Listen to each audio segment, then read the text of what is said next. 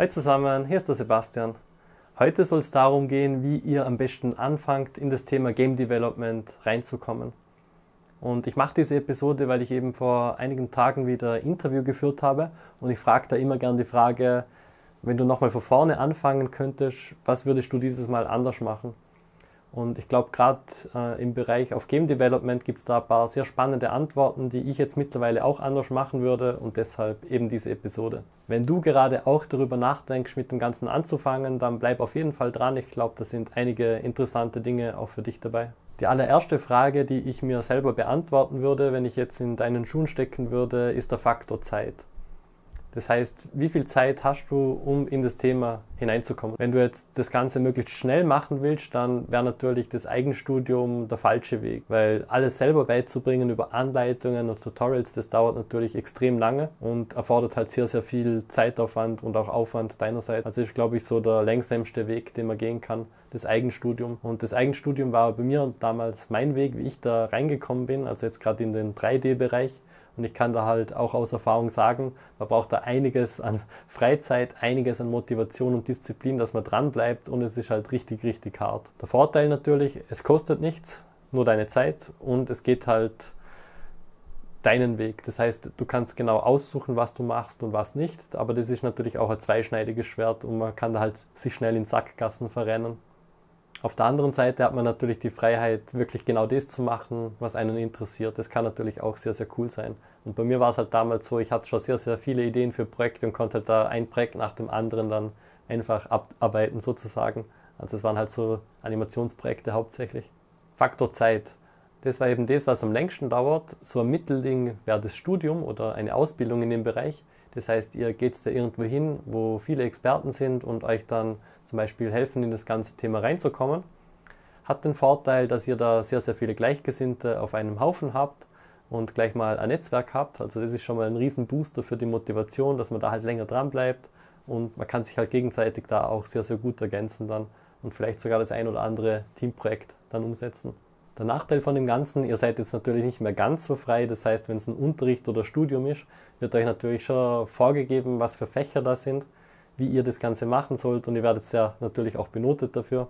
Und da sind halt oft auch Dinge dabei, die man jetzt nicht unbedingt braucht oder haben will, die einen nicht so interessieren, aber ja, die man dann halt durchmachen muss. Auch hier wieder die Anmerkung, zweischneidiges Schwert. Für mich persönlich hat es sehr viel gebracht, dass da halt einige Sachen dabei waren, die ich von mir selber aus nicht angeschaut hätte, weil einfach der Horizont im Nachhinein sehr erweitert worden ist und jetzt halt auf andere Bereiche auch zurückgreifen kann. Also schon alleinig die Grundausbildung mit Audio zum Beispiel, dass ich da halt weiß, wie das in Spielen funktioniert und so weiter, ist für mich jetzt halt ein Riesenvorteil. Gerade für die Prototypen, wo ich dann schnell machen muss, dass ich da halt weiß, wie mit dem Audio zum Beispiel umgegangen werden muss. Genau das gleiche für Bereich Mediendesign, falls irgendwo Grafiken gebraucht werden oder Newsletter gemacht werden muss. Also für sowas ist natürlich auch wieder ein Vorteil.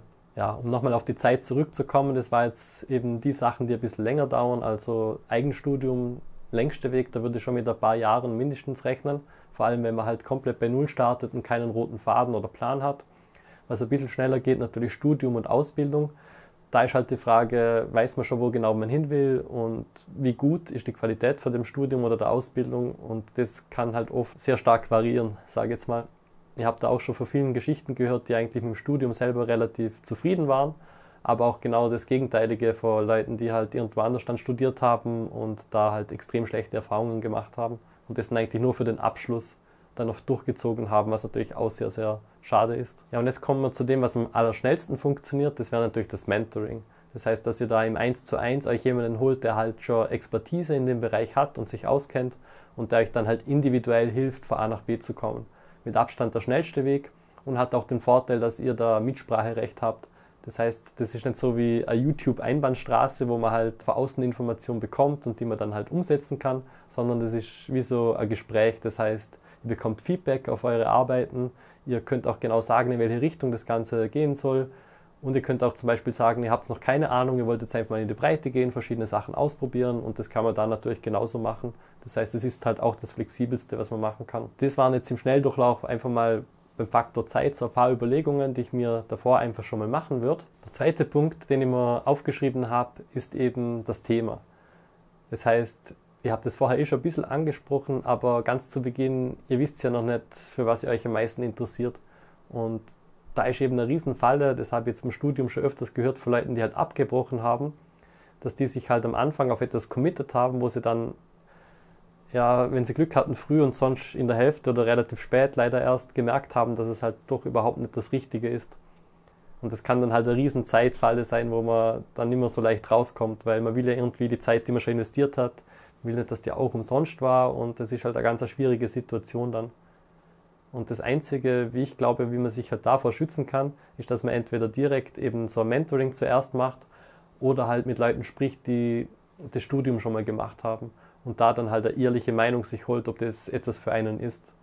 Weil leider ist es halt oft nicht möglich, so wie in einer Firma, dass man irgendwie ein paar Tage schnuppern geht, dass man so in das Studium mal reinschnuppert. Das wäre ab und zu ganz hilfreich, aber ja, eher schwierig. Ja, und was meine ich eigentlich mit gewissen Themen oder Themengebieten. Ihr wisst, es gibt in der Spielentwicklung die drei großen Bereiche Grafik, Design und Code.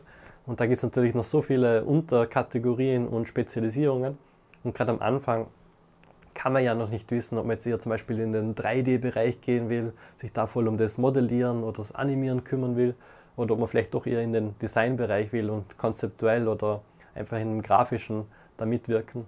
Oder vielleicht sehr, sehr technisch in den Coding-Bereich und da halt Richtung Programmieren eher gehen will und Spielmechaniken bauen oder verschiedene Tools, die halt den Leuten helfen, die das Spiel bauen, dass sie es noch einfacher bauen können. Also da gibt es einfach so viele Möglichkeiten, die man machen kann. Und da ist natürlich am Anfang auch ganz schwer, das schon zu wissen, was man da genau machen will dann später. Da auch wieder der Tipp, falls ihr die Möglichkeit habt, irgendeinen Experten zu Rate zu ziehen oder einfach selber euch mal auszuprobieren. Das heißt, ihr könnt die Methoden ja auch untereinander kombinieren. Das heißt, zuerst mal im Eigenstudium ganz kurz mal reinschnuppern in die verschiedenen Bereiche, einfach schauen, ob das grundsätzlich schon mal was für euch wäre und erst dann halt auf ein paar Jahre committen und da Studium in dem Bereich machen. Ja, das waren jetzt die ersten zwei Punkte. Also was ich mir auf jeden Fall überlegen wird, Faktor Zeit, das zweite Thema. Einfach, dass ihr da schon ein bisschen Klarheit habt, bevor ihr da in das Ganze einsteigt. Und das dritte, wahrscheinlich eines der wichtigsten, dass ihr euch ganz genau überlegt, von wem ihr die Ratschläge annehmt. Also da geht es jetzt nicht mal nur darum, wenn ihr euch einen Mentor aussucht, dass der zum Beispiel passt und euch sympathisch ist, sondern es geht auch darum, wenn ihr Tutorials anschaut oder wenn ihr euch für ein Studium entscheidet, dass ihr euch da halt ganz genau anschaut, wer diese Personen sind, die das da machen, die das da unterrichten und euch einfach mal so ganz konkret Fragen aufschreibt. Und die Fragen dürft ihr ja auch stellen, wenn ihr da dann bei einem Bewerbungsgespräch sitzt oder die Leute da kennenlernt, die da studieren. Und da werden halt so die typischen Sachen, was mich immer interessieren wenn mir jemand Ratschläge geben will, wie man Spiele macht.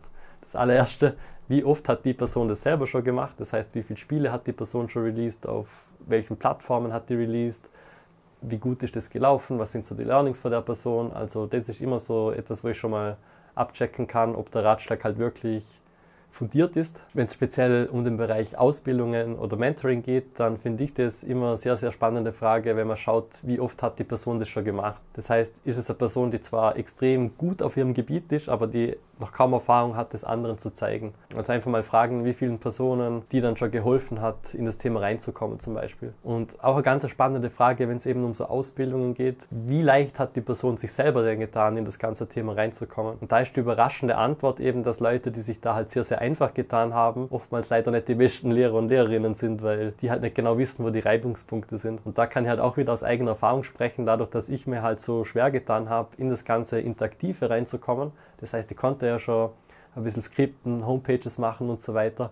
Aber so das Programmieren für Spiele, das war halt immer so abstrakt und so kompliziert und wie so eine schwarze Box, wo ich halt nicht irgendwie den Weg reingefunden habe. Und ich glaube, deshalb ist für mich halt auch ein Riesenvorteil und ich habe da halt ein Verständnis dafür, wenn Leute sich eben auch schwer tun und das strugglen. Auf das würde ich halt einfach achten, auch wenn ihr ein Studium macht, dass da halt auch Personen dahinter sitzen, die wirklich Ahnung haben und die vielleicht selber auch gestruggelt haben und wissen, dass es halt nicht so einfach ist, wie es ausschaut. Ja, und das ist natürlich eine persönliche Sache, aber was mir halt auch immer wichtig ist, dass das Gegenüber einfach auch sympathisch ist. Also jetzt gerade für den Fall, falls ihr da Ausbildung oder vielleicht intensiver eben 1 zu 1 Mentoring macht, das sollte einfach eine Person sein, die euch sympathisch ist, mit der ihr euch vielleicht ein bisschen identifizieren könnt, weil das ist halt wie so eine Art Freundschaft, was da entsteht oder einfach auf längere Sicht gesehen wie so eine Art Beziehung fast schon, weil man schreibt sich ja da öfters dann, man hat mehrere Sessions, man bekommt Feedback und so weiter. Und da ist einfach wichtig, dass man da halt auch gerne Zeit miteinander verbringt. Und da kann ich auch wieder aus Erfahrung reden. Es gibt halt einfach Leute, da merkt man, dass es halt nicht so funktioniert. Und da ist dann aber auch völlig okay, wenn man einfach mal sagt, ja, vielleicht ist es doch nicht das Richtige für dich, vielleicht schau, schaust du dich doch noch weiter um oder findest noch Alternative anstatt dass man das dann probiert so durchzudrücken und eigentlich beide dann nicht so viel davon haben. Ja, ich hoffe, das hat euch ein bisschen weitergeholfen. Wie gesagt, die drei Sachen nochmal zusammengefasst. Faktor Zeit, überlegt euch ganz genau, wie schnell ihr das Ganze schaffen wollt. Da ist wie gesagt Eigenstudium das, was am längsten dauert, Studium und Ausbildung das, was ein bisschen schneller geht und am allerschnellsten geht natürlich ein Mentoring. Wenn ihr da sehr, sehr intensiv daran arbeitet, müsst ihr selber auch weniger Zeit investieren und seid schneller. Das war das erste mit Faktor Zeit. Das zweite ist eben Thema. Das heißt, überlegt euch schon mal ganz genau, für welche Art von Dingen ihr offen seid, vor allem im Videospielbereich, in dem Fall Grafikdesign und Code. Was interessiert euch da am meisten? Probiert die Sachen mal aus, bevor ihr euch da jahrelang dann committet. Und das dritte, was eben meiner Meinung nach eines von den wichtigsten Dingen ist, lasst euch genug Zeit bei der Auswahl ähm, des Mentors oder der Ausbildungsstelle und bringt da einfach in Erfahrung, wie die Leute drauf sind. Probiert mit Studienabgängern zum Beispiel zu reden und überstürzt das Ganze nicht, weil das ist halt echt eine wichtige Entscheidung, wo ihr dann die nächste Zeit halt sehr, sehr intensiv zusammen Zeit verbringen werdet und man hofft ja, dass das dann immer für beide Seiten passt und cool wird. In dem Fall, lasst gerne einen Kommentar da, wie euch das Ganze gefallen hat und ansonsten freue ich mich schon aufs nächste Mal. Bis dann, euer Sebastian. Ciao.